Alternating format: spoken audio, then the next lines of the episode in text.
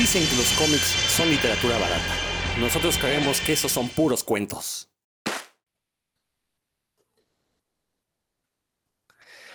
Y así es como inicia un nuevo episodio de Puros Cuentos, este programa dedicado a toda la cultura eh, del cómic y lo que le rodea, todo lo que tenga que ver con cómic de una u otra manera, pues lo tocamos aquí en Puros Cuentos. Yo soy Rodrigo Vidal Tamayo, estoy muy, ahorita muy este, risueño porque le dijeron a mi hija que guardara silencio porque estoy grabando y me sigue hablando, pero con la voz bajita y me sigue diciendo, no, sí, pero no deja de hablar, no, nada más baja la voz.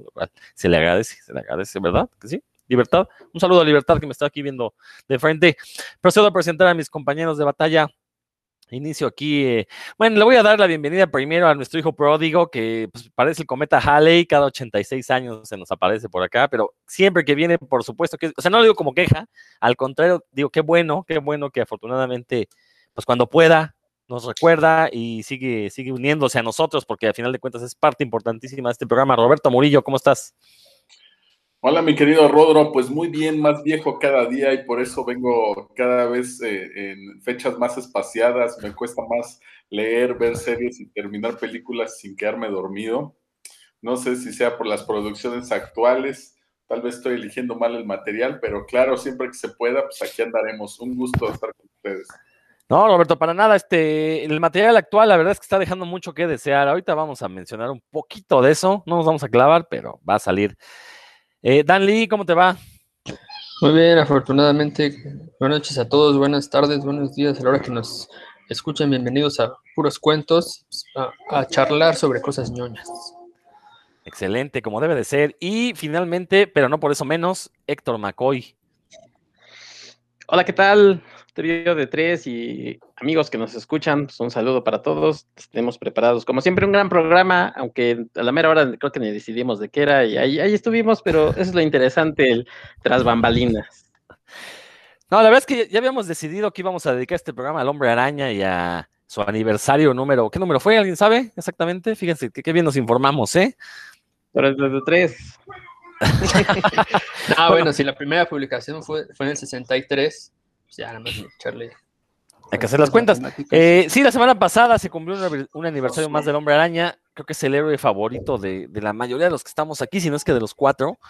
Pero resulta que también esta semana fue el aniversario de los Cuatro Fantásticos. Y además se estrenó eh, Suicide Squad. Y además este, no hemos hablado de Loki. Eh, ¿qué, otro tema, Roberto, habías mencionado? Porque Roberto fue el que vino a meter ruido, lo cual se vale, se vale, porque si nunca está, es, me parece bien que, venga con ese ánimo de, hablar de todo lo que hemos dejado pasar, que tiene toda la razón, Roberto. Pero, ¿qué, otra cosa, Roberto, se nos pasó pues, mencionar?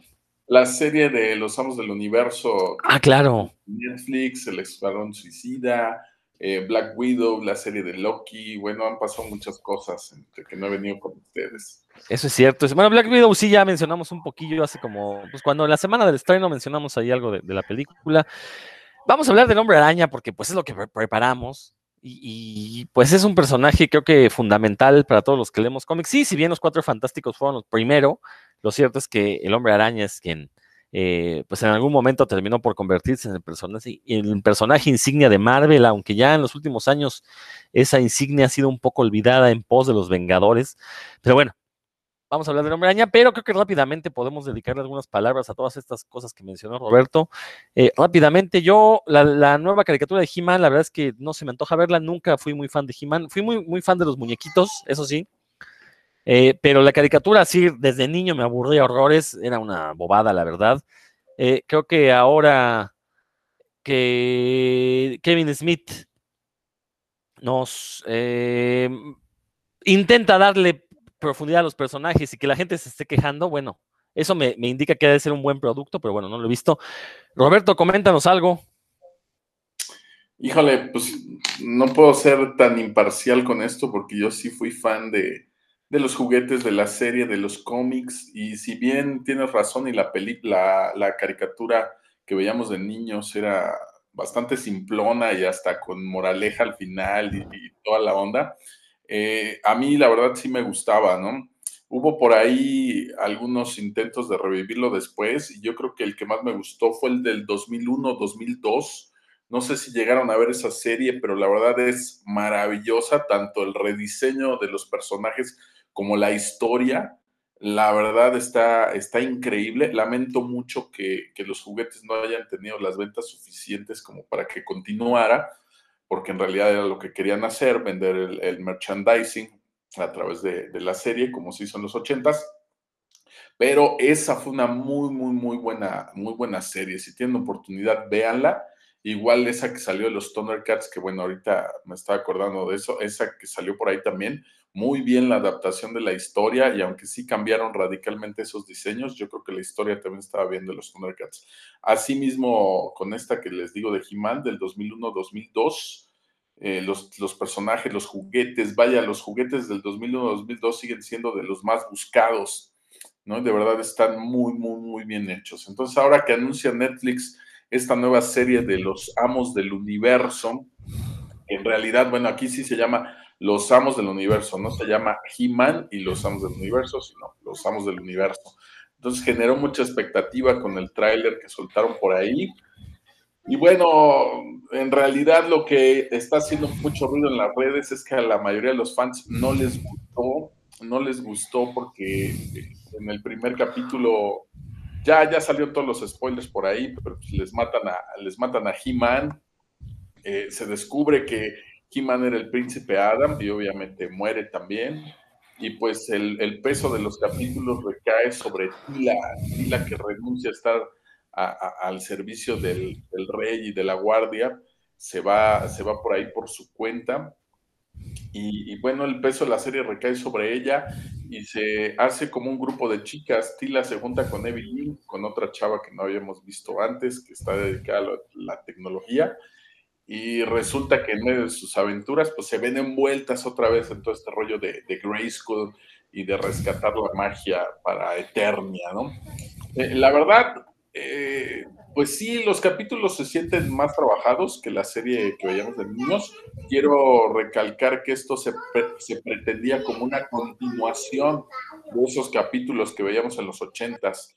O sea, sí tiene todas las referencias, trae todo el background de la historia que se nos presentó en los ochentas y esto viene a ser una continuación. Entonces, muchos de los elementos que vemos ahí pues ya están establecidos y si bien Kevin Smith llega a, ser un escritor ya experimentado en cosas de, cómics, de superhéroes y ondas ñoñas, pues aquí hay ondas que no terminan de, gustarme, ¿no? Eh, y, pues no, la verdad, sí la vi, no me pareció tan buena como pensé que iba a estar. Eh, tiene dos o tres momentos que, que me parecen bastante buenos Hubo los que se quejaron también por ahí del cambio racial del Rey Grayskull, que pues aquí el Rey Grayskull es, es de piel negra y trae hasta como unas rastas, unos dreadnoughts y toda esta onda, cuando en la mitología de He-Man pues era prácticamente igualito a He-Man, nada más que con el cabello largo y, con la capa de un león, de la piel de un león, un rollo así, ¿no? Entonces hubo muchas quejas por parte de los fans. La verdad está medianamente entretenida. Lo que me gusta, pues es el giro de que de tantas derrotas bobas que sufrió Skeletor, pues por fin como que está pegando una, ¿no? Y en eso se queda el cliffhanger de estos cinco capítulos, ¿no? Como que por fin ya se le está quitando lo menso a Skeletor y, bueno, ya va pegando una, ¿no? Entonces, eso es lo que me pareció interesante. La cuestión de, de, Tila y de Evelyn y que quieran hacer un grupo de chicas y que se vaya del lado como feminista, que eran las quejas, pues la verdad no, yo no lo sentí tanto así. Eh, yo creo que está bien, se va a descubrir por fin este misterio, está apuntando todo a que por fin se va a revelar que Tila es hija de Sorceress y de, y de Man at Arms entonces, eso para, para allá apunta las pistas que nos van dando en estos capítulos, ¿no? Es algo que siempre que quisimos ver de, niños cuando veíamos la serie, y pues ahora por fin Kevin Smith nos lo, nos lo está dando. Bueno, al menos así parece, ¿no? Pero sí, estos primeros capítulos pues, se sienten como una pequeña introducción. Échenle un ojo por ahí, no se van a encontrar con, con algo súper maravilloso, porque no, no me lo pareció así Recuerden que está planeado como una continuación de los capítulos ochenteros. Y ya si quieren ver algo de verdad, pues más pensado, más trabajado o un poquito más maduro, pues yo creo que esa serie del 2001-2002 tiene una historia bastante, bastante buena. Creo que no está en ninguna plataforma, pero por ahí se le encuentran en YouTube bastantes capítulos, ¿no? Entonces échenle un ojo por ahí y ya veremos qué opinan nuestros radioescuchas de esta serie de, los amos del universo que está promoviendo Netflix. ¿Tuviste la serie, Héctor? No, yo igual que tú, este, la verdad sí fui, sí me gustaban las, las figuras, veía eventualmente la, la caricatura, pero no la seguía religiosamente. Este, y la verdad es que, que, no está entre mis prioridades verla, digo, entre tanta oferta que hay actualmente, este, pues sí piensas bien qué vas a, en qué vas a gastar tu tiempo, y no, la verdad no, no está entre mis prioridades ver, ver la serie. Excelente. Bueno, Dan ya había comentado que él no la ha visto, si, si me equivoco, que, y por su moín puedo intuir que tampoco la, la quiere ver. Este, rápidamente, Loki. Eh, Roberto, tú y yo en redes sociales, pues habíamos comentado que el primer capítulo había sido bastante aburrido. Si no, la, si, si no la has seguido viendo, déjame te digo que la serie es igual de aburrida, los seis capítulos están igual de aburridos.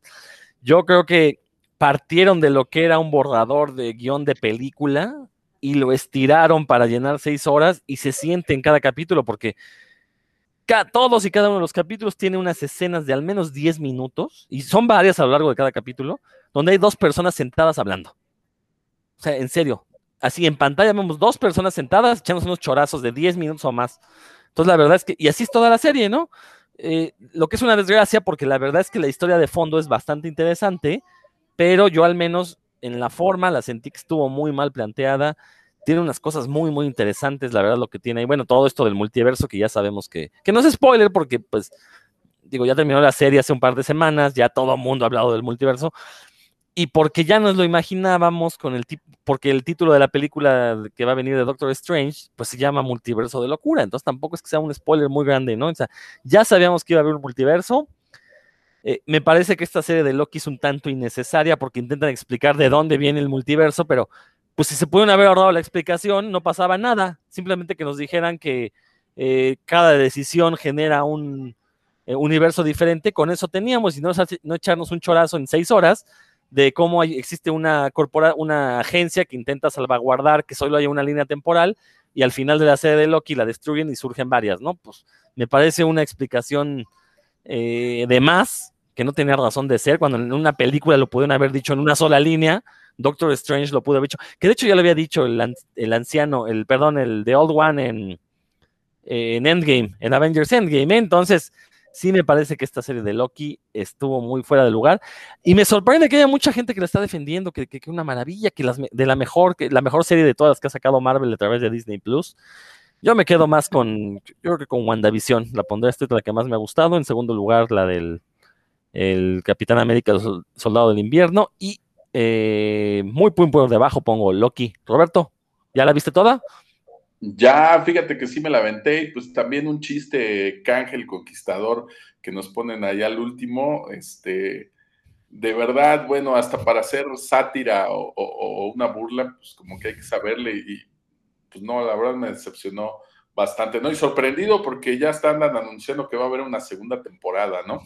Pero bueno, creo que esto nada más lo agarraron de pretexto para una serie que sí se me antoja entretenida, que empieza este miércoles, que es What If, eh, donde todas estas ramas que se crean de las realidades, pues es lo que nos van a venir a presentar aquí en esta serie animada, que por cierto, pues todo el cast de, de, de las voces, pues es el cast original de los actores de las películas de Marvel, ¿no? Incluido. Casi todo, casi todo. No, prácticamente todo, ¿no? Uh -huh. Incluido a Tom Holland. Entonces, la verdad está, está bastante bien. Quiere decir que le están poniendo atención a esta, a esta serie. Y pues sí, Loki fue por ahí el pretexto. Yo creo que, mira, este cuate actúa muy bien, pero híjole, la verdad sí hubo momentos de la serie que me parecieron redundantes y aburridos y que yo decía, híjole, esto no avanza, creo que ya me equivoqué, estoy viendo el mismo capítulo, no sé qué pasó. Y sí, la verdad no, no, no quedé fascinado por ahí con la, con la serie, ¿no? Igual de las tres que sacó, pues es la que menos me ha gustado. Tuvo momentos simpaticones, pero pues no, la verdad no me pareció muy buena. Hubiera sido una gran película. Si hubiera sido una película de dos horas, hubiera sido maravillosa, pero bueno, desgraciadamente no se hizo. Héctor, ¿ya la viste? Sí, y como siempre tú y, Roberto evidenciando su gusto por la acción banal, no, no les gusta la carnita, eran de los que cuando les ponían libros de mitología, decían, no, tengo que leer esto, a mí enséñenme a Hércules peleando con el león de Nemea, una cosa así. La verdad que lástima nuestros escuchas. La impresión que se están llevando, pues es, o sea, este, para eso pues mejor me voy a tomar café, no, bueno, no voy a decir con quién, pero este, no, la verdad es que sí, sí tiene. Te puedes ir a tomar un café con Miquero si quieres. No, este. yo no dije nada, ¿eh? Coste. Yo nada más, antes de que continúe, quiero saber si es el mismo doctor McCoy que me acaba de escribir en Twitter que le da miedo entrarle al tomo del escultor porque lo ve muy grueso, eh, y, y, pues No, yo, yo, no dije miedo, yo digo que está pesado, yo digo que está pesado y que pues, se me vayan a desconchinflar mis manitas.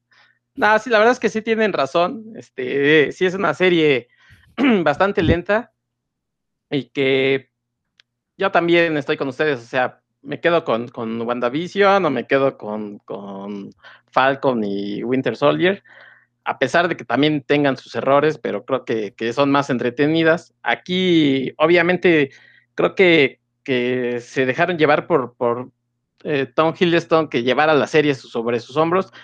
Yo tenía como cierta eh, creencia de que iba a ser, íbamos a ver el Loki que no habíamos visto en, las películas, o sea, un, Loki más travieso, más eh, metiéndose en problemas con precisamente con el tiempo y él este, haciendo desbarajuste y resulta que no, no, o sea, no estoy en contra de este personaje que crearon al final, o sea, bien, pero sí pensé que él iba a tener que siendo Loki, que íbamos a ver un Loki este, repito, como no lo habíamos visto en las películas, que, por su culpa, por andar viajando, iba a crear a lo mejor precisamente los multiversos de una manera mucho más eh, villanesca o picaresca, y resulta pues que no.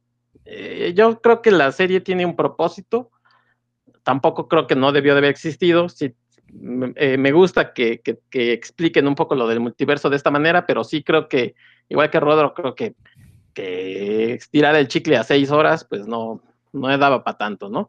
Y finalmente, eh, yo también por ahí vi, estoy seguro, bueno, vi un, vi, un video donde Tom Holliston al inicio de las grabaciones dice que, que son más de dos años para la serie.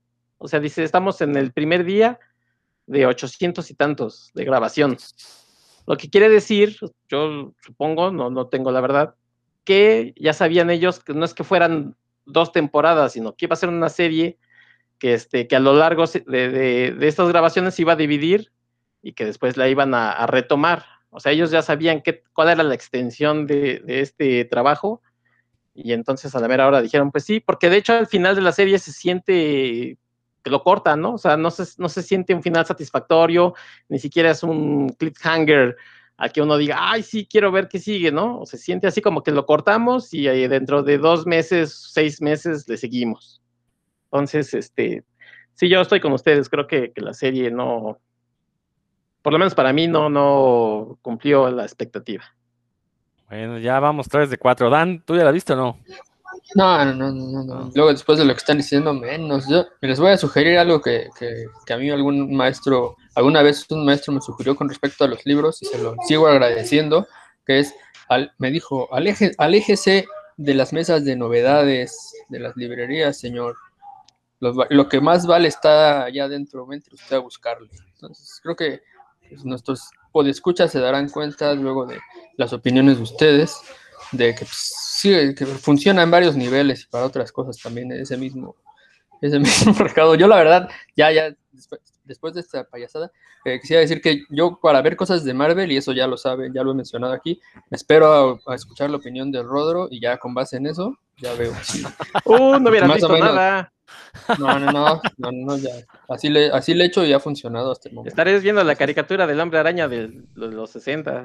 Buen gusto de Dan, hombre. No critiquen el buen gusto de Dan.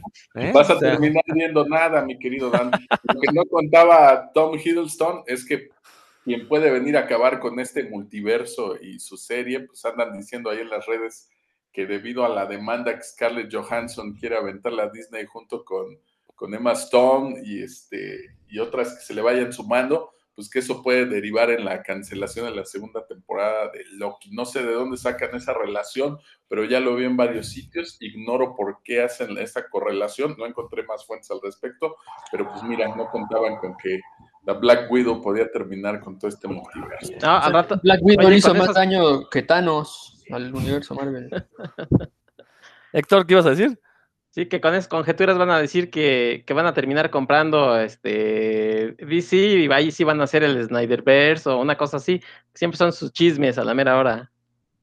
Sí, totalmente. Pero bueno, pasemos a temas más, rápidamente pasemos a temas más lúdicos. Se estrenó Suicide, The Suicide Squad, esta segunda parte de la saga de Suicide Squad, que no se siente como secuela directa. Se sabe que es secuela, pues porque al principio muchos personajes repiten, pero bueno, después pasan cosas y, terminamos con una película muy, muy diferente. La dirige James Gunn, quien también dirigió Guardianes de la Galaxia.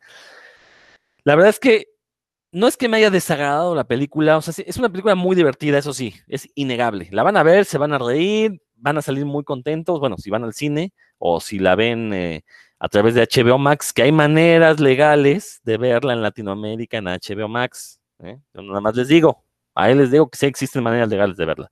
Así que si ya pagaron su cuenta de HBO Max, búsquenle cómo poder verla. Y, gratuitas además, ¿eh? No, no, ni siquiera tienen que pagar. Bueno, este, eh, sale uno, termina la película, sí, sí es muy graciosa, pero sinceramente yo sí esperaba más de James Gunn. Yo quería ver personajes bien desarrollados, personajes que tuvieran su viaje, eh, como lo tuvieron los Guardianes de la Galaxia, pero creo que el propio James Gunn no quiso repetirse, precisamente se cuidó mucho de evitar que lo compararan con que compararan a The Suicide Squad con Guardianes de la Galaxia, y el problema es que entonces entrega una película que pues, es una comedia de situación, totalmente, los chistes todos están fundamentados en las situaciones que suceden, pero no tiene ningún desarrollo de personajes salvo Peacemaker, interpretado por John Cena, que creo que es el único que, que, que, realmente sí es un personaje que aporta a la historia. El resto de los personajes, el que me digan, es intercambiable por cualquier otro y no pasa absolutamente nada que ese fue un gran problema de la primera parte y que se le criticó mucho a David Ayer, que aunque David Ayer ya dijo que, que no, que a él le metieron tijeretazos a su película, que él había entregado una magnífica película y que el estudio la cambió toda y le, le metió este soundtrack de puros hitazos. Bueno, eso dice el director, ¿no? Pero lo cierto es que James Gunn no, no, no logra entregar buenos personajes. Sí, son graciosos porque básicamente cada uno de los personajes es un chiste y lo repite hasta la saciedad durante dos horas, el mismo chiste una y otra vez. Entonces, este, eh, desgraciadamente, pues no hay una historia, creo que se desperdicia ahí a un villano como Starro. Yo creo que Starro, el problema es que uno lo ve de Suicide Squad y entiende por qué lo metieron ahí. Sí, visualmente podrá ser un villano ridículo, sinceramente, visualmente, aclaro eso, ¿no? Pero los que hemos leído los cómics sabemos que Starro es uno de los villanos más temibles. Y el problema es que eso no lo dejan ver en la película. Y ya quemaron a un villano como Starro, ¿no? Que hubiera sido magnífico ver una película de la Liga de la Justicia contra Starro. Pero bueno, este, esos ya son este, como deseos de ñoño. Eh, a final de cuentas, insisto, tenemos una película muy divertida, pero fácilmente olvidable. O sea, en dos, tres, en menos, uno o dos años ya no vamos a hablar de Suicide Squad, nadie la va a mencionar. Vamos a seguir hablando de Guardianes de la Galaxia, es así. Creo que este es una de las mejores películas que se han hecho en el MCU. Eh, y bueno, pero sí entiendo la postura de James Gunn, ¿no? Eso de no querer repetirse, pero creo que caer al otro extremo, de hacer todo lo contrario a lo que ya habías hecho en una película, creo que también no es tan bueno porque al final de cuentas lo que nos gustan de estas películas, bueno, al menos a mí lo que me gusta es que existan estos personajes memorables, entrañables, que, te importen. Y eso, eso hizo James Gunn con Guardianes de la Galaxia y no logró hacerlo con el Escuadrón Suicida. Roberto, que hace que tú ya la viste, así que échate un chorillo por ahí. sí, ya la vi. Este, mira, hay varios personajes que me gustan, ¿no? Peacemaker la verdad no esperaba yo mucho de él. Pues, John Cena, digo, ¿qué tanto puede actuar John Cena? Lo he visto por ahí un par de películas y pues, ni al caso. Y aquí le sale bien, la verdad, le va muy bien el personaje, le sale bastante padre y justo me gusta esta escena donde va con Blue Shot entrando ahí como en competencia de quién va matando más soldaditos y ese rollo yo creo que es como de, de sus mejores escenas, incluso me gusta más que, la, que las escenas del final esa me gustó. Me gusta King Shark, aunque realmente se aprovecha muy poquito. Y me gusta Polka Dot Man, ¿no? Yo creo que fueron los que más me, me gustaron. También Polka Dot Man eh, tenía ahí algo que me parecía muy interesante con este rollo de la mamá. Este, pero el problema es que todos estos personajes me los presenta muy bien. Eso está padre, pero así es como siento la película, que es como una presentación de personajes, pero que no llega a explotar. ¿sí? Ninguno de estos personajes llega a explotarlo realmente, no llega al nivel que yo estaba esperando ahí en la pantalla, ¿no? Y no solo los personajes, sino la historia en sí, ¿no? Está el cochiloco, bueno, este, Joaquín Cosío, que también yo esperaba pues algo de su parte, ¿no? Algo pues villanesco y pues lo que más hace es cuando prende fuego ahí, este, bueno, no sé si, si aventarme spoilers, pero bueno, cuando prende, prende el fuego por ahí, este, pues eso es todo, ¿no? Y Starro, pues es el conquistador, caray, ¿no? Y pasa a ser un villano atormentado, y que de verdad pues tampoco explota en la película, ¿no? Jamás se siente como la superamenaza. Parece que la única amenaza que representa Starro pues es que está grandote y va destruyendo cosas y, avienta las estrellitas y eso es todo, ¿no? No se ve como esa gran amenaza que reúne en el primer número a la Liga de la Justicia, ¿no? Jamás, jamás se siente de esa manera. Y creo que esa es como mi opinión general de la película. Es, es una buena presentación de personajes. Eh, y no llega a explotar, ¿no? Tampoco se tejen estas relaciones, estos lazos fuertes, aunque quisieron aventarse ahí esta historia entre Ratcatcher este, y, y Bloodsport, eh, creo que no, la verdad para mí no termina de cuajar, ¿no? De hecho hasta se ve predecible, desde que ya te lo vienen enseñando dos o tres momentos antes de la historia, es como, es como predecible y no, para mí no, no llega a funcionar ese, ese momento que debería ser como más entrañable, más empático, más emotivo, no sé, pues no, la verdad para mí no, no funcionó. Es entretenida, la verdad sí, divertida en lo que dices de los chistes. Tengo mis dudas porque creo que solo me reí como dos, tres veces. O sea, la verdad los chistes me parecieron unos medios obvios, otros medio tontos, eh, tontos en el sentido de que, pues no, la verdad estaba como muy, muy baboso, ¿no? Para, para que me hiciera reír, ¿no? Yo creo que de King Shark, que era el que esperaba que me sacara más risas, el único que me reí pues fue cuando de su bigote falso, ¿no?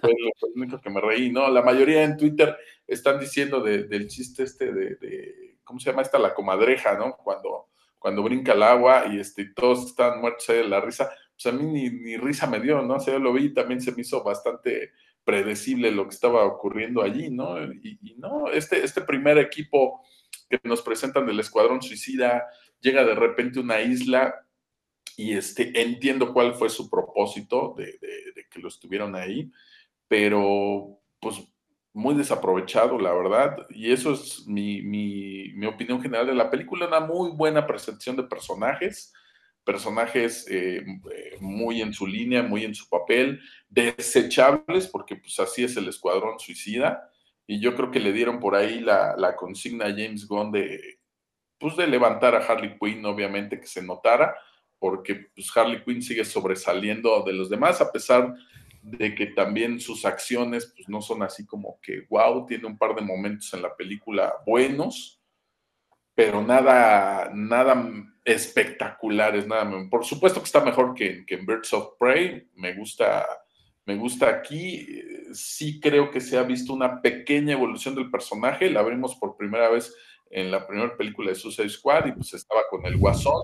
En Birds of Prey, ahí le ponen que es su del, del Joker, como que un poco forzada. Y ya aquí en el Escuadrón Suicida 2, pues sí, ya se ve que ya es otra cosa, ¿no? Ya no se la pasa mencionando al Guasón a cada ratito, ella ya está como en otro rollo. Ha habido una pequeña evolución del personaje y aún así, pues como que todavía le falta explotar, ¿no? Eh, para mí la mejor película del Escuadrón Suicida sigue siendo la animada, que está por ahí, si tienen oportunidad de verla, véanla. Hay una escena un poco subida de tono aquí con Harley Quinn, eh, que obviamente hay sexo no explícito, por supuesto, en la película, y aún así me sigue pareciendo mejor la que se muestra en la, en la película animada, ¿no? Entonces, se nota ahí más su personalidad y el carácter de, Harley Quinn. Entonces sí, es como una presentación de personajes. Esta hubiera sido una muy buena primer película del Escuadrón Suicida. Sin embargo, al ser la segunda, pues definitivamente esperaba mucho más y siendo James Gunn, pues con mayor razón. Y creo que no, es como si no hubiera pasado nunca la primera y esta fuera apenas la presentación de los personajes del Escuadrón Suicida. Entonces, definitivamente, pues sí le faltó, ¿no? Buenos personajes, algunos chistes simpaticones, un par de escenas eh, bastante buenas, pero fuera de eso, incluso hasta acción me faltó. Fíjate que para ser eh, metahumanos o personajes con, habilidades o, poderes, pues nunca vemos esta parte de los cómics. Cuando yo fui a ver esta primera película de los Avengers, lo que, lo que me gustó fueron estas escenas donde parece que están sacadas del cómic, de cómo pelean, cómo interactúan, cómo hacen este derroche de sus habilidades y se ve como si estuviera sacado de alguna viñeta y dices, claro, así me los imaginaba yo peleando espalda con espalda. En la 2 de Ultron también hay un momento donde gira la cámara y se ve muy padre. E, eso me falta aquí en el Escuadrón Suicida. No se ven estas escenas donde se explote la parte visual, eh, impactante de los poderes de los personajes y que se vea eh, esta influencia del cómic, ¿no? Esta parte que lo ves y dices, wow, no, sí, así me imaginaba yo peleando a este personaje, ¿no? Aunque sabemos que no son héroes, son, son, todos son villanos, pero pues tienen habilidades, ¿no? Y, no, parece escenas de acción que podrían ocurrir entre, entre soldados, entre un ejército, un comando armado y otro, más o menos así es como está coreografiada y pues la que llega a tener algún momentito por ahí pues es Harley Quinn, pero fuera de eso pues no, la verdad se, queda muy corta en muchos sentidos. Lo lamento porque pues James Gunn eh, sí, sí me gusta lo que hace y pues aquí creo que sí le faltó explotar.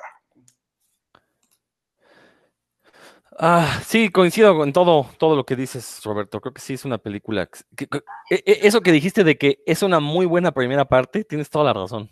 Sí, es, como, como volver a presentar al equipo. Dan, ¿la viste? Todavía no. No, pues no, estoy esperando tu opinión, mi buen. No te preocupes. Estaba esperando tu opinión, ya, ya la diste, ya. Héctor. Bueno, sin repetir lo que han dicho, que sí estoy casi de acuerdo en todo.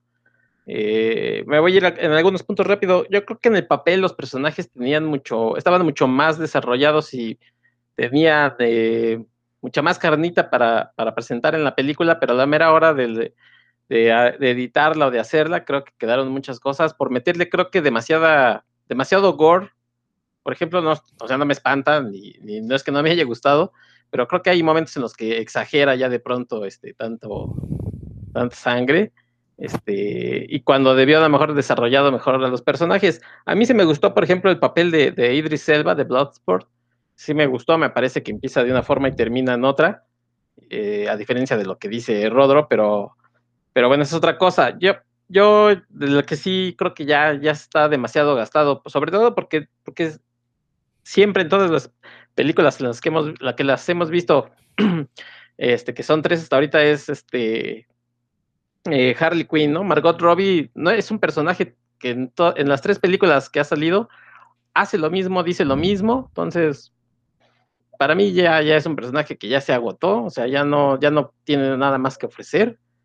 Y el, el trabajo de, James Gunn concretamente, hay algo que a mí por lo menos en esta película sí ya me, me saturó de, plano, que es poner canciones, ¿no? O sea, todo le quiere poner cancioncitas, o sea, ya yo creo que, que yo este, comentaba con mi esposa, o sea, Guardianes, en la primera, hay, creo que todas las canciones que le puso están muy bien, no hay una que creo que, oigas ahorita y no digas, ay, esa es la canción de Guardianes, ¿no? O sea, cinco o seis canciones, la identificas con la película. Este, en la segunda de Guardianes igual quiso poner canciones para todo y creo que ya, ya no le funcionaba. Yo me quedo con la de, con la que baila en, el intro en la que baila este Baby Groot y en la final de este, en el funeral de, de Yondu, este, con esas dos y las demás olvidables. Y aquí ya de plano creo que exagera, ya poniendo a cada ratito canciones, canciones, canciones. Este, no sé si quiere hacer un videoclip o una película. Entonces, eh, en, general, creo que yo le pondría como un 7 a la película. Y te estás viendo generoso, Héctor, la verdad. Fíjate que, esto que, me, eh, eh, eh, esto que, mencionas de la música es muy cierto, porque en Guardianes 1 la música es parte del chiste.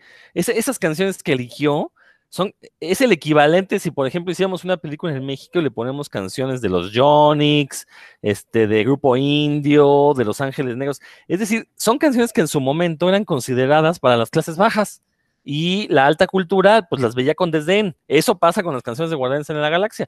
Lo que pasa es que llegan a, un país como México y hablan en inglés, es una canción fina, ¿no? La están este, rescatando. pues no, o sea, era parte del chiste. La mamá de, de, este, Star Lord tenía mal gusto musical, ese es el chiste, pues. Entonces el güey crece creciendo, que, creyendo que eso es buena música porque es la que le legó su mamá. Pero sí, este, a partir de Guardianes 1 empiezan a salir estas películas donde, pues, como lo dijo David Ayer, el director de Suicide Squad original, tiene mucha razón, ¿no? O sea, es eh, una rocola de hit tras hit que no le aporta nada a la historia, pero que el público casual llega a ver, ay, pusieron Rhapsody Bohemia en, en Suicide Squad, este, pues, o sea, la gente se identifica. También lo hicieron con este, la primera de Spider-Man, también le metieron canciones así. Eh, en el caso, por ejemplo, de Captain Marvel, eh, ahí sí me gustó porque todo el soundtrack son grupos noventeros, es cuando está ubicada la película, pero de rock alternativo y todos de mujeres además. Entonces tiene cierto sentido el que sean de mujeres, ¿no? Pero sí, este, eh, también aquí en The Suicide Squad la música, pues no, no, no, no aporta realmente, ese soundtrack no tiene nada que ver, incluso distrae, como bien dijo Roberto, o sea, te estás riendo del, a lo mejor te estás riendo de la grasejada y de repente la canción es así, pues esto qué, no, no viene ni al caso. Pero bueno, creo que ya con eso podemos cerrar el tema de, de Suicide Squad y entrar así de lleno al tema que queríamos tocar el día de hoy, el hombre araña, eh, surge, ya nos corrigió Roberto ahí, surge en el 62, o sea que está cumpliendo 59 años, si mal no estoy. El próximo año va a ser celebración en grande, cumple 60 años nuestro eh, héroe favorito. Eh, un héroe que durante muchos años fue el héroe favorito de México, para yo creo que pues ahora cederle el trono a Batman, nos guste o no, todavía cuando Dan Slott visitó México, yo platicaba con él y le decía, no, no es que es más popular el hombre araña porque el hombre araña no se ha publicado ininterrumpidamente desde principios de los 80, pues hasta cuando vino Dan Slot, que habría sido 2012, 2013 por ahí, vino a México. Y, era cierto, ¿no? En ese momento, pero creo que sí ya ha cambiado la dinámica, creo que ya a las juventudes pues les atrae más un héroe ricachón como Batman. Pues sí, ya sabemos que el dinero es un superpoder, y ya no les interesan los problemas familiares, económicos, laborales, sociales de un donadie como Peter Parker, ¿no? Sin embargo, bueno, los que crecimos en los años 80, bueno, 70, 80, que conocimos sus aventuras, pues era un, héroe que nos representaba porque efectivamente todos nosotros, y, ahí sí me atrevo a extenderlo a los radioescuchas, todos tenemos problemas sociales, laborales, económicos, familiares, de todo tipo, ¿no? Y cómo quisiéramos que tuviéramos la manera de hacer catarsis que tiene Peter Parker, que es irse a columpiar por las ciudades, darle de golpes a, a fascinerosos. Ojalá nosotros pudiéramos hacer eso, pero pues no, tenemos que vivir esta miserable vida.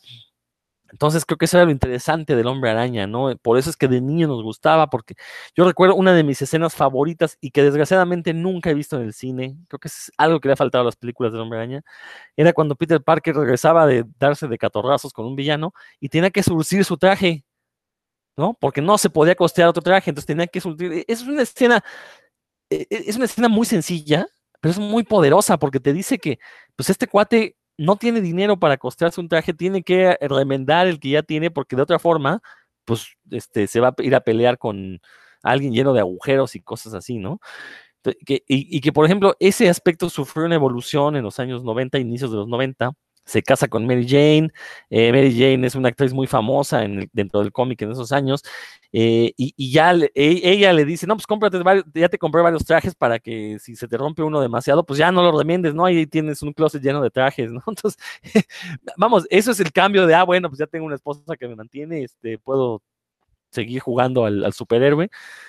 Pero bueno, a final de cuentas es un héroe que nos marcó. Obviamente no voy a caer en el lugar común de decir que un gran poder conlleva una responsabilidad, pero yo estoy seguro que los cuatro aquí presentes en algún momento de nuestra vida hemos tenido que escuchar a ese falso tío Ben diciéndonos, no, güey, no hagas esto, un gran poder lleva una gran responsabilidad, ¿no? Y a final de cuentas es una de las máximas éticas eh, que creo que han regido a los superhéroes durante muchos años, al menos los rigieron, yo creo que hasta mediados de los 90, ahí fue donde los superhéroes, a través de sus escritores, pues empezaron a olvidar de esta, de esta máxima que yo creo que sí debería definir el género superheroico, ¿no?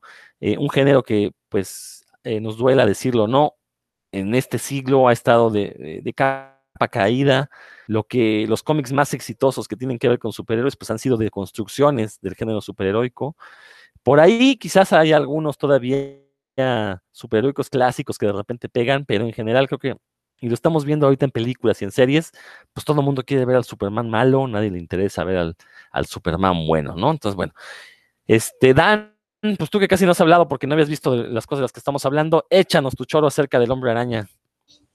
También, el hombre araña eh, es un, ahorita que estaba diciendo eso, Rodo, me doy cuenta que, o sea, yo creo que muchos de nosotros, no sé si ustedes, pero sí, muchos de los que yo conozco que tenemos esta afición de, de leer cómics y que empezamos leyendo superhéroes, teníamos una, una afección como quijotesca, ¿no? O sea, que lo, lo que nos había le lo que leímos no, nos afectaba, afortunadamente, ¿no? Para, para, trastornarnos y salir a, a, pelear contra el crimen, pero sí de alguna forma como en la ética personal, ¿no? Que, no sé, de alguna forma, no porque fuéramos superhéroes, pero sí la, la, la forma de, de de ver el mundo de estas de estos superhéroes, pues eh, nos, tras, nos trastocaba de alguna forma lo que, lo que, la forma en la que nosotros enfrentaríamos los, los problemas o, o, las dificultades.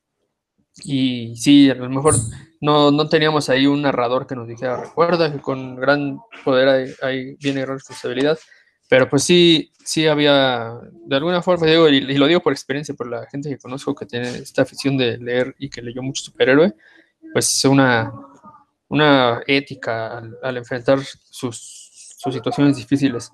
Eh, y eso pues, me vino porque hace ratito vi una adaptación del Quijote y me estaba, me estaba acordando de, de, la banda ñoña. Eh, y pues sí, yo lo que, lo que recuerdo precisamente en los 90, yo eh, leía los, los cómics de, que se publicaban aquí en, de novedades, estaban, la verdad, padre, muy, muy padres en cuanto a formato porque estaba grandote, ¿no? Y, y el, aunque luego a veces la traducción estaba como muy resumida, pero me gustaba bastante y luego los dejaban de publicar. Eh, entonces, pues en los 90 lo que, lo que salía aquí fue de Vid y demás, ¿no? como que estaba medio, medio, perdido, pero yo tenía mucha eh, expectativa de leer la serie esta de Maximum Carnage, porque pues, era lo in en los 90, ¿no? Que fue en los 93, en el 93, perdón. Entonces lo quiero, quiero hablar un poco de esa serie y de, del videojuego, que, que, fue muy, en su momento fue importante. La Maximum Carnage fue una, una maxiserie que, si no, si, si no, me equivoco, fueron como más de 10 partes, más de 12 partes. Eh, yo la verdad lo leí ya en el, tomo que publicó Editorial Beat y que creo que representa bastante bien lo que era Marvel en los 90, porque es un, es un batiburrillo, perdón, perdón en francés, es un batiburrillo ahí que, que si uno no está, eh, les digo, yo tenía expectativas altísimas. Cuando empecé a leer dije, pero esto, esto qué? O sea, tiene muchísimos links a historias anteriores que si uno no estaba eh, familiarizado con la, con la continuidad, era muy difícil de seguir, ¿no? Y aparecían personajes aparentemente, bueno, desde mi lectura de la nada, porque no estaba familiarizado con la, con la continuidad en ese momento. Y creo que eso es, es algo que ha afectado a, a, varios personajes, no solo a, a Spider-Man. Ustedes saben que a mí me gustan mucho los X-Men. Y, y, cuando yo los, de repente sí leo cosas que yo digo, bueno, esto a mí me gustó mucho, pero dudo mucho que, dudo que alguien que le entrara apenas como si fuera su primera historia le hubiera entendido algo, ¿no? O, lo hubiera disfrutado igual. Y creo que ese es un problema que tenía Marvel en los 90 y, y Maximum Carnage es un ejemplo muy bueno de esto. El, el dibujo así muy padre, con las acción, la, mucha acción, eh, pero pues sucedían un montón de cosas que uno no sabía por qué, ¿no? y aparecían personajes que pues, eran atractivos de entrada, ¿no? Saber, oh, está, ahí está Black Cat, está el Captain America, está Deathlock, eh, Morbius también, ¿no? Y nada, eso nada más de los buenos, en los malos pues estaba el, el Demogoblin, no, el Hobgoblin, estaba, bueno, Venom, que une a Spider-Man para, para trabajar juntos, y, Oigan, pues, está entrando una llamada casi. adelante, adelante. Contesta, contesta, yo aquí te lo tomo. Sí, creo que lo que, lo que quiere decir Dan es, es, algo muy interesante, como un cómic como Maximum Carnage eh, no solo marcó una época, porque fue muy exitoso en su momento, y como bien dice, el dibujo era increíble, las portadas de, eh, del inicio y del final de este título llamado Spider-Man Unlimited era una maravilla, pero la historia no aportaba nada, o sea, la historia uno la lee y son 12, 12 números de, de, basura totalmente, ¿no? Entonces, la verdad es que eh, entiendo, ahorita sí me gustaría que Dan retomara la cuestión del videojuego, porque yo lo jugué y la verdad es que no me pareció así un videojuego tan entretenido. Era básicamente elegía al hombre araña o a Venom y agarrarse a catorrazos por la calle. Era un beat'em up clásico, o sea, no, no aportaba mucho más. Pero bueno, ahorita me gustaría que Dan nos aportara un poquito más. Mientras, eh, Roberto, ¿qué nos quieres platicar acerca del hombre araña? Pues mira, tan importante fue no solo para mí, sino para todos, que en aquellas épocas los cómics de otros personajes grandes, en realidad no se llamaban Los Vengadores o esto, se llamaba El Hombre Araña presenta y ya venían por ahí Los Vengadores, ¿no? Entonces, tan, tan, tan importante fue que así era como, como estaban las portadas, ¿no? Fue el primer superhéroe que yo leí de niño. Mi mamá me lo compraba en el puesto de revistas de ahí de San Pablo, que es el puesto donde yo vivía, y me encantaban sus aventuras, a pesar de que no siempre podía comprar el, cómic eh, que continuaba. Sí, era un rollo porque solamente llegaba uno o dos números y pues tenías que correr para alcanzarlo. Y si no lo alcanzabas, pues ya no sabías qué había pasado. ¿no? En novedades iban publicando dos números juntos por cada grapa que nos vendían acá. Y pues eso estaba bastante bueno, ¿no? Ahí fue cuando yo conocí a Spider-Man, lo vi interactuar con los Vengadores, con los Hombres X, etcétera, y pues desde ahí quedé enganchado, ¿no? Esta parte genial de Stan Lee, de, vaya, cuando llega la, la, era Marvel de los cómics, pues los superhéroes ya tenían más de 20 años de haberse inventado los trajes coloridos, los poderes, pero esta genialidad de, contarnos no del héroe, sino de la persona que está detrás de la máscara, de sus problemas, de sus conflictos y hacer que el lector se identifique con él, pues es simplemente genial, ¿no? Es, eh, de verdad, yo creo que es lo que enganchó al público, no solo a mí.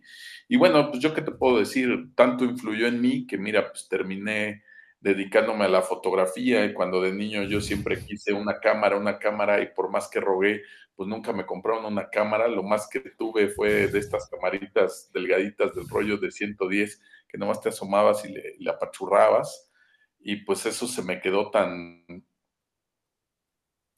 tan en mi vida que pues llega un momento donde yo tengo que definir un nuevo rumbo de para dónde voy y lo que yo decido es pues comprar una cámara, ¿no? Hacer estas cosas que nunca pude hacer cuando era niño y que siempre quise y pues termino dedicándome a la, a, la fotografía, ¿no? Y, la influencia pues viene directamente de, de este Peter Parker Spider-Man, que era un fotógrafo y que trabajaba para el Clarín y que allí se publicaban las fotos, ¿no? Es una de esas cosillas que me faltan, digo, mis fotos ya se han publicado en periódicos y todo, pero me falta trabajar directamente para un, para un diario, pero hasta ahí, imagínate hasta qué nivel llega la, influencia de un personaje que conoces en tu infancia, ¿no? Y aquí sí quiero eh, regresarme a los cómics, enfatizar que esta parte de Marvel de respetar tanto la continuidad de todos sus personajes y de lo que había ocurrido, ser algo de lo que más me gustaba de esta empresa, ¿no? Kraven el cazador se murió y se había quedado muerto así eternamente, ¿no? El Duende Verde se murió y se había quedado muerto.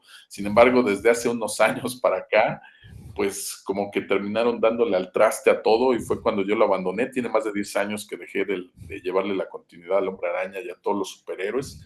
Y ya eso de que Gwen Stacy tuvo hijos con Norman Osborn y que siempre no se murió y que ahora reviven a Kraven y no, ya, eh, eso la verdad ya, pues como lector ya bastante viejo y amargado, pues ya no, ya no hizo clic en mí y preferí abandonarlo hasta donde me había gustado todavía Spider-Man, ¿no? Me tocó vivir esa relación con, con Mary Jane y la verdad, pues era, era algo muy padre ver no solo lo que mencionabas tú, Rodro, de esta parte del apoyo que le da Peter Parker, sino estos conflictos que también se tienen en, dentro de la pareja, ¿no?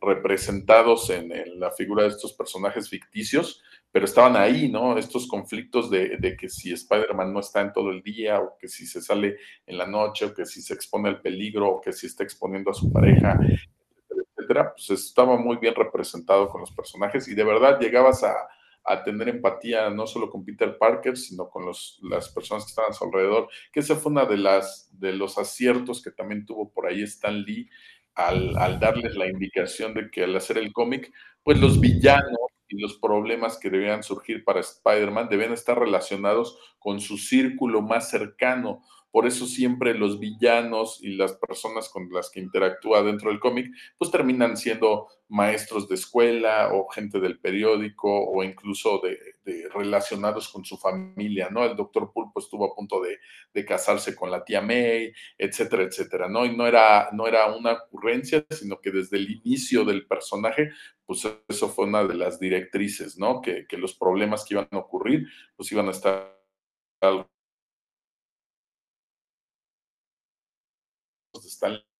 pues a lo mejor con el paso del tiempo ya no lo apreciamos tanto. Sin embargo, y el crear un titular de un cómic, pero que fuera un héroe joven, casi adolescente, pues yo creo que fue un, muy buen acierto de, de, Stan Lee, ¿no? Y que además no se llamaba Spider-Boy, ¿no? Era, o sea, era Spider-Man, a pesar de que era un chavo y estaba muy joven, pues era Spider-Man, ¿no? No era Spider-Boy. Y verlo crecer, verlo aprender a bola de trancazos, porque así es como aprende Spider-Man, ¿no? No tiene una, buena, muy, una muy buena metáfora de lo que son la vida y los problemas, porque pues él aprende a fregadazos, ¿no? No es este pues el, superhéroe millonario que puede resolver todo de otra manera, ni es alguien que, a pesar de que se le gusta la ciencia y termina siendo un científico, pues no es alguien que, esté soportado en 100% en su intelecto y con eso resuelva todos sus problemas, sino que le ha tocado cometer sus errores y a base de esos trancazos es lo que él ha ido aprendiendo, ¿no? Yo creo que ahí nos hemos identificado muchos sobre todo los que lo leímos a, una temprana edad, ¿no? A lo mejor nuestros escuchas, si, si van a buscar ahorita Spider-Man, pues tal vez no sientan este mismo clic, dependiendo la, la, edad que tengan por ahí y en qué momento lo empiecen a, leer, ¿no? Sin embargo, eh, para cuando yo comencé a leerlo, pues para mí era, e, era lo máximo, ¿no? Yo tardé mucho tiempo en, en, en leer a Batman. Batman también me gusta mucho, pero pues yo a Batman prácticamente ya le entré hasta los noventas, ¿no? Y en cambio Spider-Man pues, fue el que me acompañó durante toda mi niñez y, lo seguí durante mucho tiempo. Y, no solo los cómics, la serie, la serie animada, esta serie donde salía con El Hombre de Hielo y Estrella de Fuego, que era algo muy sencillo y tenía igual situaciones muy, muy simples, pues también me gustaba mucho. Entonces, cuando llegó la serie de los 90, que creo que fue en el 94, este, me pareció genial, me pareció muy bien adaptada. Había muchas cosas de los cómics representadas ahí en los, en los capítulos de la serie animada y, por fin llegaban las figuras de acción. Aquí a México podrías comprarte un Spider-Man que se movía, ¿no? Porque cuando yo era niño, pues era el Spider-Man de Plastimarks, que tiene los brazos así levantados de plástico rígido y pues no se movía y ese era el Spider-Man que encontrabas, ¿no? Era un sueño tener un Spider-Man de Mego de esos que traían ropita de tela y se les movía todo, ¿no? Entonces, cuando por fin llega la serie animada y llegan los juguetes y veo los capítulos también adaptados, pues para mí ya yo ya no estaba tan niño, te estoy hablando que ya tenía 15 años, ¿no? Y a pesar de tener 15 años, pues quise comprarme juguetes de la serie animada Spider-Man y veía la caricatura y pues yo estaba en preparatoria y seguía viendo caricaturas, ¿no? Cosa que mis amigos pues, estaban interesados ya en otras cosas pero yo religiosamente veía mi caricatura del, hombre araña, ¿no? Entonces, sí, la verdad es un personaje que, me ha acompañado durante, durante muchos años y, recientemente, pues no puedo hablarte de, los cómics que se están haciendo ahorita porque la verdad los he seguido muy por encimita, nada más para ver qué cosa tiene la trama. Sin embargo, esta película de Spider-Man Into the Spider-Verse, wow, o sea, me pareció fantástica y creo que es de lo mejor que se ha hecho con Spider-Man y este Peter Parker gordo, pues de verdad me vuelvo a identificar con este personaje, ¿no? Con el paso del tiempo, de, cómo te afecta, de cómo termina eh, afectado por esta relación, este truene con, Mary Jane y, en realidad toda esta actitud que tiene, pues no, no es de vagabundos, es, es un cuate el que le, está pegando la vida, la depresión o como le quieras llamar y me parece una evolución, no, no en un aspecto positivo, pero sí eh, en mostrarnos cómo va el paso del tiempo para este personaje, ¿no? Entonces también me pareció eh, muy bien escrito, muy bien contado en la, pantalla y pues eso lo único que hace es reiterarme que Spider-Man pues, todavía tiene mucho para dar y, y, para contar, ¿no? A lo mejor no me identifico con el Spider-Man de Tom Holland, definitivamente no me siento identificado, aunque me entretengo viendo las películas, pero pues lo veo y no, sí llego a ver cosas del Spider-Man que me gustaban cuando era niño, un par de cosas por ahí, no me siento tan identificado, creo que, hablando de Peter Parker Spider-Man, pues me gustaba más el de Andrew Garfield, eh, que fue como el Spider-Man que yo leí en los noventas, así era el Peter Parker más o menos, con el de Tom Holland no me siento tan identificado, pero pues sí llega a tener sus momentos, ¿no? Entonces, sí, pues es un personaje eh, no, no porque sea la insignia de, la compañía en los cómics, pero yo creo que, definitivamente es de los más trascendentales en el mundo del cómic por toda esta carga ideológica, moral, eh, por, por, el diseño del traje, por la forma en la que se puede mover, por lo peculiar de sus poderes, por toda esta galería de villanos que el único que le puede competir ahí pues es Batman. Entonces tiene, tiene muchísimas cosas, muchos matices y creo que todavía tiene mucho para darnos, ¿no? Para muestra, pues ahí está Miles Morales y, me gusta lo que han hecho con, con Miles Morales o con Gwen, eh, Spider-Gwen, Spider-Ghost o, como le quieran llamar. Este, también tiene por ahí algunas historias bastante buenas, ¿no? Entonces yo creo que felicidades para Spider-Man y pues tenemos personaje para muy buen rato. Yo creo que todavía es algo que puede dar para contarnos muy buenas historias, ¿no? Más allá de lo que esté pasando en los cómics actualmente, que ya le perdí el hilo a esa continuidad, pero yo creo que es un personaje al que todavía se le puede sacar muchísimo, muchísimo más.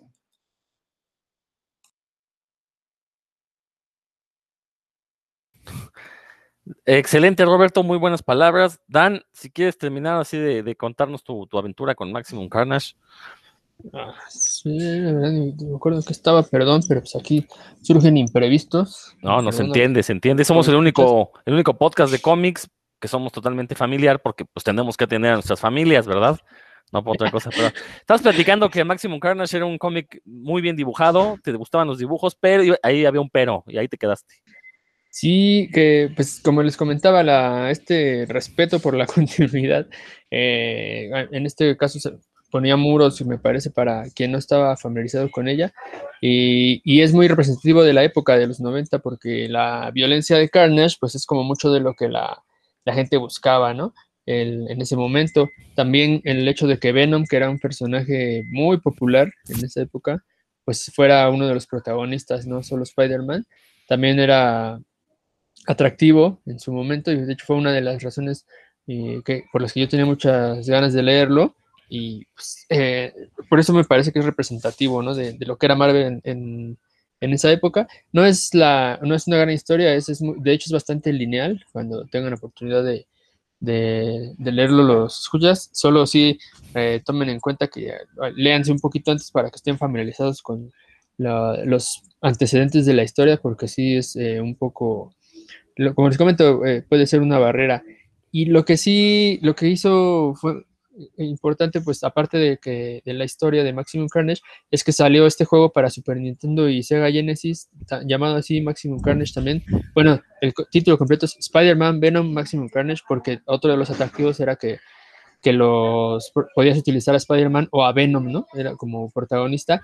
Y eh, fue uno de los, no sé, no, sé si fue el primero o el segundo eh, videojuego basado enteramente en una historia de cómic, en una historia eh, está entre este y el, La muerte y el retorno de Superman. No sé exactamente cuál de los dos fue primero, porque sí había habido muchos juegos de Spider-Man, ah, obviamente porque es un personaje tan popular, pero con historias que eran originales para, el videojuego. Y este caso no, en este caso el primero fue el, el cómic y de ahí se basaron enteramente para la historia del juego. tan, tanto así que incluía algunas animaciones eh, que tomaban viñetas del, de los cómics para presentar, para ir contando la historia, que sigue siendo igual de enredada en el videojuego en el más, ¿no? Porque pues, uno se entera de poco. Y, pero lo, lo padre, como les comento, es que podías elegir eh, utilizar a Venom o a Spider-Man. Esta elección afectaba un poquito a la historia, principalmente en la forma en la que eh, cuando utilizabas unos power-ups, que era que aparecía el Capitán América o Deathlock, alguno de los, de los personajes que, eh, que te ayudan, en la, que ayudan a Spider-Man en la historia, y dependiendo del personaje que traías, es la acción que, que realizaban eh, para ayudarte. El, juego en realidad era, yo no lo pude terminar, ese sí fue de los que conseguí prácticamente el día que, que salió, eh, fui por él, salió en una edición especial con el cartucho rojo. Los cartuchos de Super Nintendo eran grises y los de Sega Genesis eran negros, pero el de Maximum Carnage fue, fue rojo. Y eso sí era pues, eh, para la colección, pues, eh, era especial, muy, muy especial. Y la música era de una banda de rock más o menos em, popular en ese momento, se Green Jelly, que bueno, pues, ellos compusieron todo el soundtrack pero no sonaba la música tal cual, ¿no? Porque se tenía que adaptar a, la, a, los sonidos electrónicos del Super Nintendo y el Genesis, entonces no sonaba tal cual las, los guitarrazos y demás, pero bueno, sí estaba ahí la música de, Green Jelly desde la entrada. Eh, era un, juego bastante difícil, era un beat em up, esos en los que van tu personaje caminando por las calles, golpeando todo mono que se le atraviese, este, muy, muy Batman por las noches, así andaban los personajes basados como tipo Double Dragon o Final Fight, que son los más famosos de ese tipo. Y yo recuerdo que era, los jefes eran muy difíciles, muy, muy difíciles, tienes que encontrarles la rutina y, casi todo el tiempo te estaban en, modo ataque y era difícil pegarles.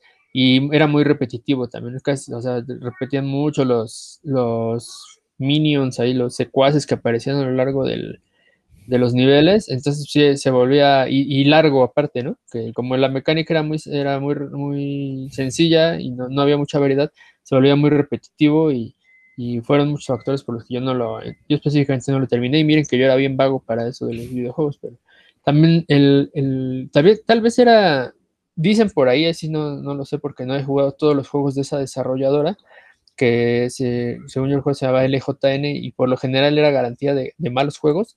Eh, dicen que es el mejor juego de LJN porque pues, eh, como que se pulieron, ¿no? Para, porque tenían una muy buena marca ahí eh, que, con, a la cual sacarle, sacarle jugo, pero aún así pues no, no, no, en ese momento me emocionó mucho y sí, sí lo jugué y, mucha gente que conozco también, pues no, no, creo que no pasó así a la historia como de los mejores juegos de, del Super Nintendo, aunque sí es, está clasificado como uno de los mejores de Spider-Man, principalmente porque se apega a la historia y por la, por la variedad de personajes que aparecen como, como apoyo.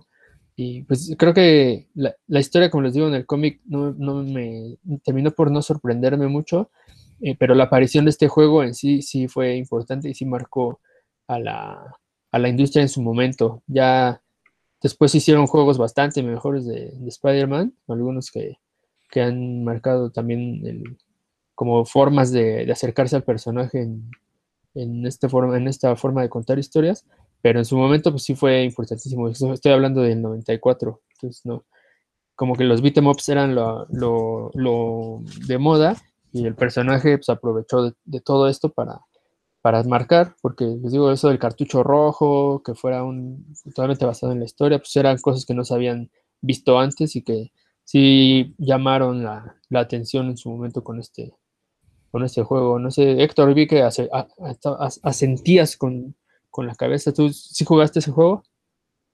Sí, sí, sí, sí, llegué a tenerlo y, la verdad es que, pues, Rodro, al paso del tiempo, obviamente resalta todo lo negativo, que es cierto, pero pues en ese entonces era lo que teníamos, era lo que leíamos, era, digo, sí, es cierto que era una historia que era basura, pero pues es como la Coca-Cola, ¿no? Pues la seguimos consumiendo. Ahí, aquí tengo a alguien que, luego en las redes este, presume de que el envase de vidrio y, como si la Coca-Cola fuera muy buena, pero bueno, es otro punto. El chiste es que a los que nos tocó, ahí la está mostrando el cínico este, bueno, en fin. Eh, este, era lo que leíamos y, a mí sí me gustaba la historia de, Maximum Carnage. sí era muy simple, era muy, muy llana, muy tonta. Empezaba este, en acción y terminaba en lo, mismo. Y obviamente, como, como lector de esa historia, pues cuando me enteré que, que, existía o que iba a haber el videojuego, pues quise tenerlo, ¿no? Y era exactamente lo mismo. Te emocionaba ver eh, a Spider-Man, este, que lo podías manejar y, ir avanzando y como bien dices, salían viñetas extraídas, ¿no? De, la historia.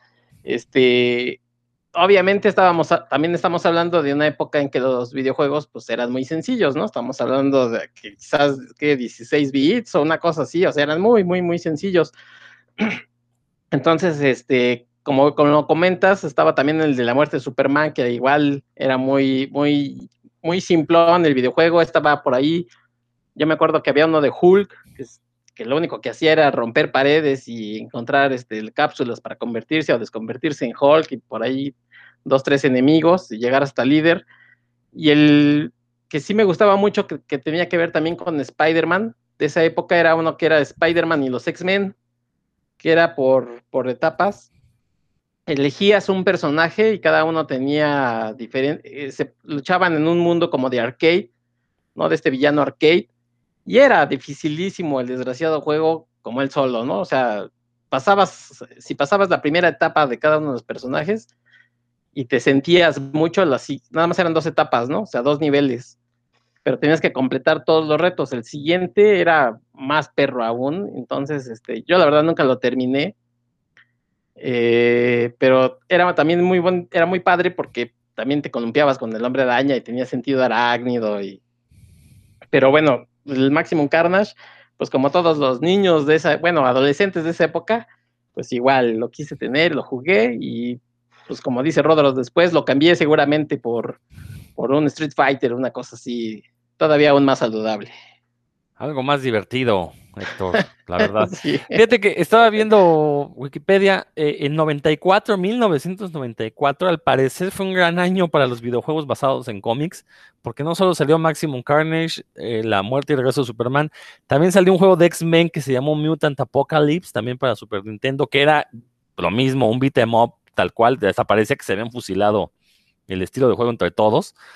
Eh, también ese año salió Wolverine Adamantium Rage, que dijo yo sinceramente de esos cuatro juegos que ya mencioné, no elegiría ninguno, o sea, creo que no se lograba hacer ni uno, este, porque básicamente era tomar al personaje y ponerte a dar golpes como tonto, ¿no? Entonces, este, como que no, no ofrecían mayor eh, jugabilidad, ¿no? Creo que este, y recordar que pues eran los años finales del Super Nintendo, del reinado del Super Nintendo, ya por esos años ya existían, ya habían salido PlayStation, el, el Sega Saturn, todo este tipo de consolas que pues revolucionaron la manera en que se juegan los videojuegos.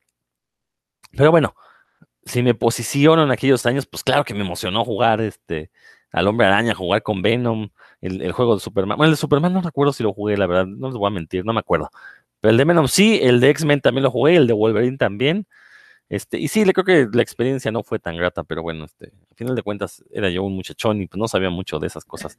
Después vendrí el PlayStation y ya nos cambiaría la vida a todos, ¿no? El de, las maquinitas de los Avengers era buenísimo, todos. De Avengers. yo no entiendo, todos jugamos esas maquinitas que decían The Avengers. ¿Y por qué dicen Avengers? ¿Por qué la gente dice Avengers y en la maquinita en inglés decía The Avengers? A ver, explíquenme eso. ¿Eh? Bueno, ahí tenemos ahí una, duda para los historiadores del futuro. Espero que nos, que la, que nos la logren este, saldar.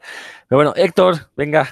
Ah, bueno, pues, para no repetir de que el hambre araña y que, que, que chido y que, el gran poder y gran responsabilidad, les voy a platicar rápidamente una anécdota este, personal. No es muy interesante, seguramente se van a dormir, pero yo cuando era chavo, la verdad no tenía eh, mucho acceso a cómics, sobre todo de superhéroes, y había cómics en la casa, pero más bien nacionales. Entonces, cada que me compraban uno, pues lo atesoraba, ¿no? Y lo guardaba y, y muchas veces la verdad es que terminaban recortados porque pues, a falta de más historias tenía que yo hacer mis propias historias con, con los superhéroes recortados. Entonces, uno de los que sí guardé mucho tiempo, hasta que después pues ya cayó en, en acción, fue precisamente este, sí, había unos magicuentos, decía Dan, y, alguien me vio y los, los, inventó seguramente.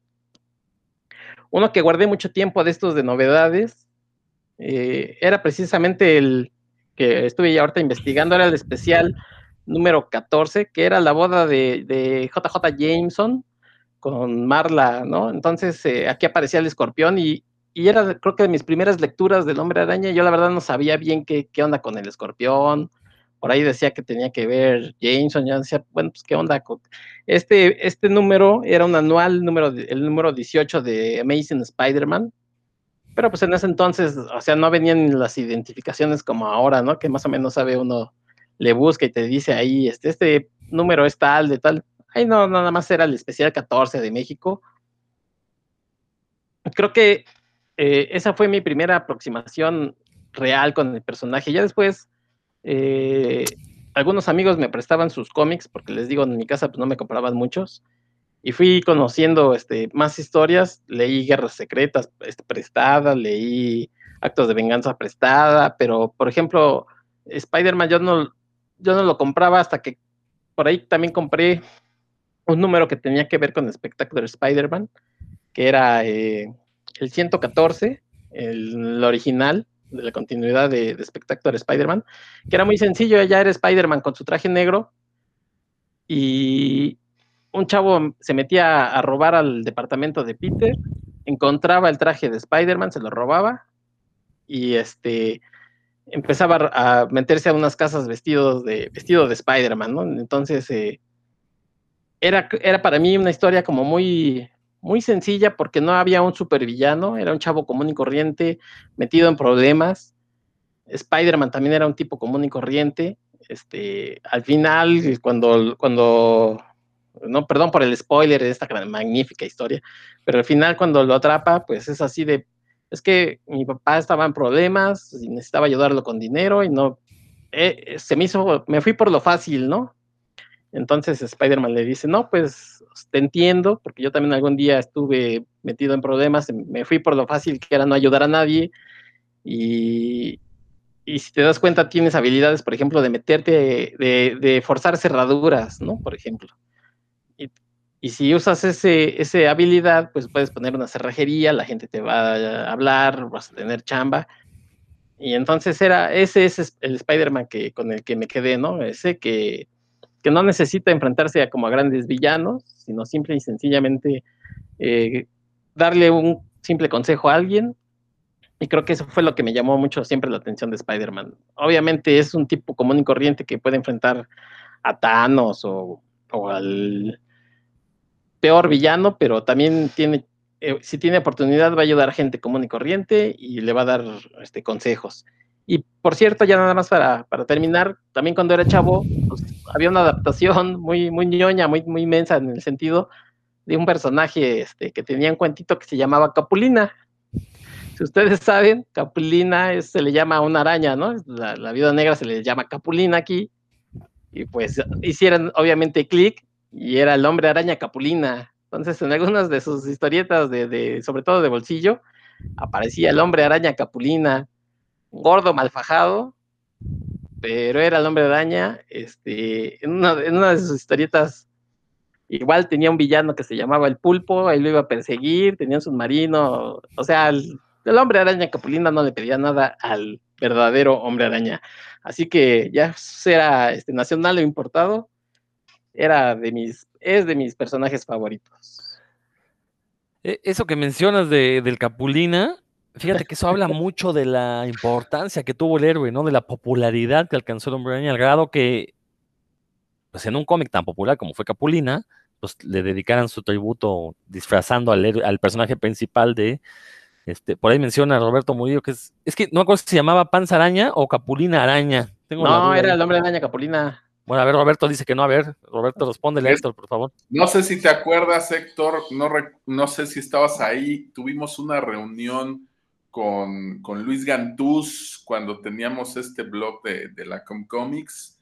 Y, uh. y, nos llevó eh, a regalar, a obsequiar un original de la portada de precisamente de Capulina vestido del hombre araña, que era el panzaraña, y ahí viene así rotulado en la, en la portada. Y de hecho, esa portada, ese original, se lo ganó Etazul, nuestro buen amigo Carlos Etazul fue el que se llevó esa portada original con la tinta original y la camisa de colores, y ahí estaba rotulado Panza Araña, y yo todavía recuerdo que así se, se llamaba, ¿no? Necesitaría como googlearlo, pero estoy... No, bueno, yo por ahí tengo, de hecho, capulinitas todavía, entonces, este, prometo buscar ese número y ponerlo en, en el Face de puros cuentos, así que quédense intrigados si era Panza Araña o Hombre Araña Capulina. O Capulina Araña. O Capulina Araña, o, o este, el Gordinflón de Capulina Ay, ay, ay, bueno, ya para cerrar este programa, no me voy a extender mucho, yo solo quería mencionar, eh, todos recordamos con mucho cariño aquella caricatura de los años 60, eh, que en México pues, se transmitió, creo que desde los años 60, 70, buena parte de los 80.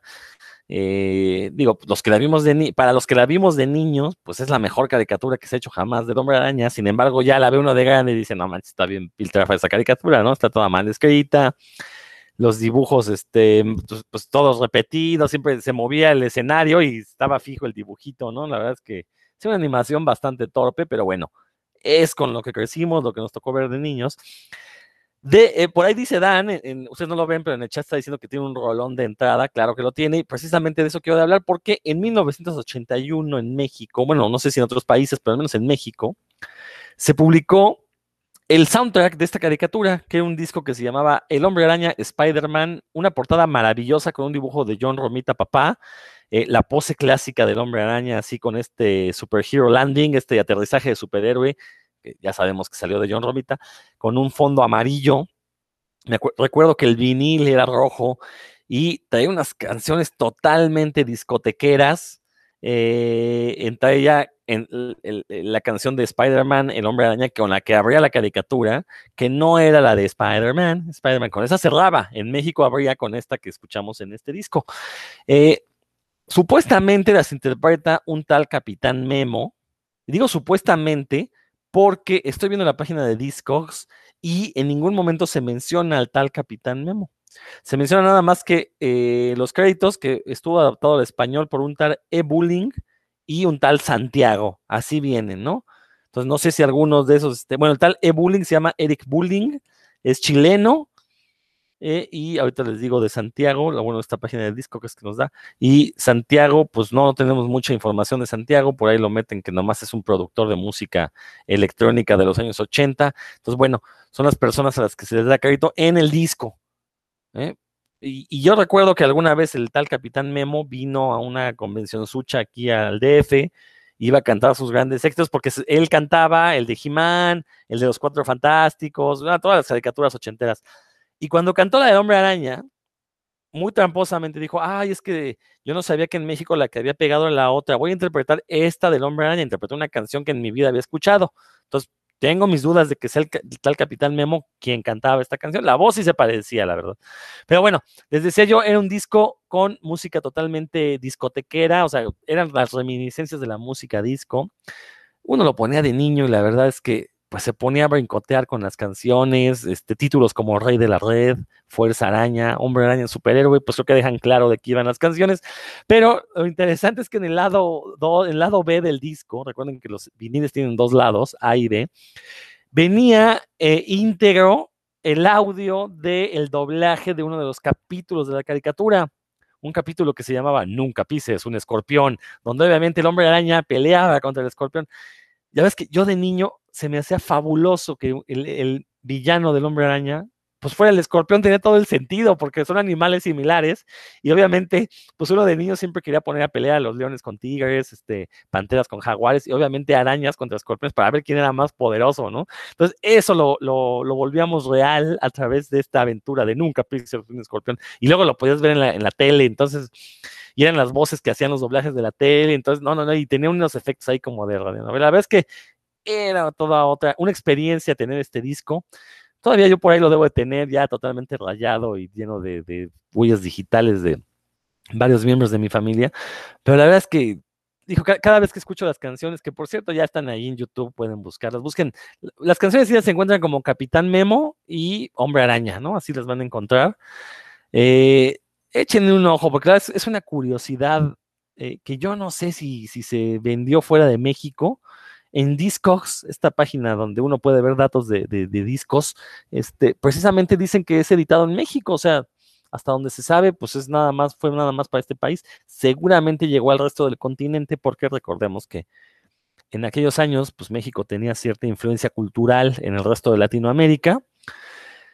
Eh, entonces, ah, pues también se publicó en España, según Discogs, entonces, fíjense, llegó también, cruzó al charco.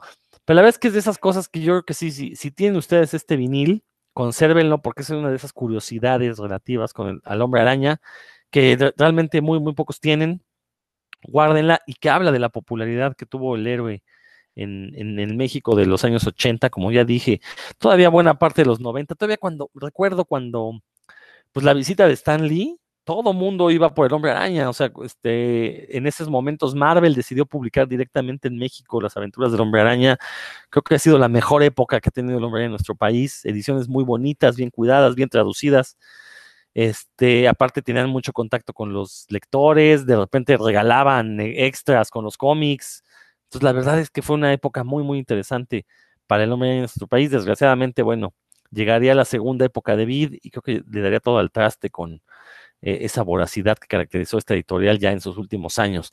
Pero bueno, entonces les dejo, nada más quería mencionar de este disco que me parece una, una gran curiosidad y un objeto totalmente de colección, si es que lo tienen. Algo que quieras, pues ya este, llevamos ya un ratote, entonces Dan, échate ahí tus impresiones de lo que comentamos el día de hoy y ya por ahí te despides también.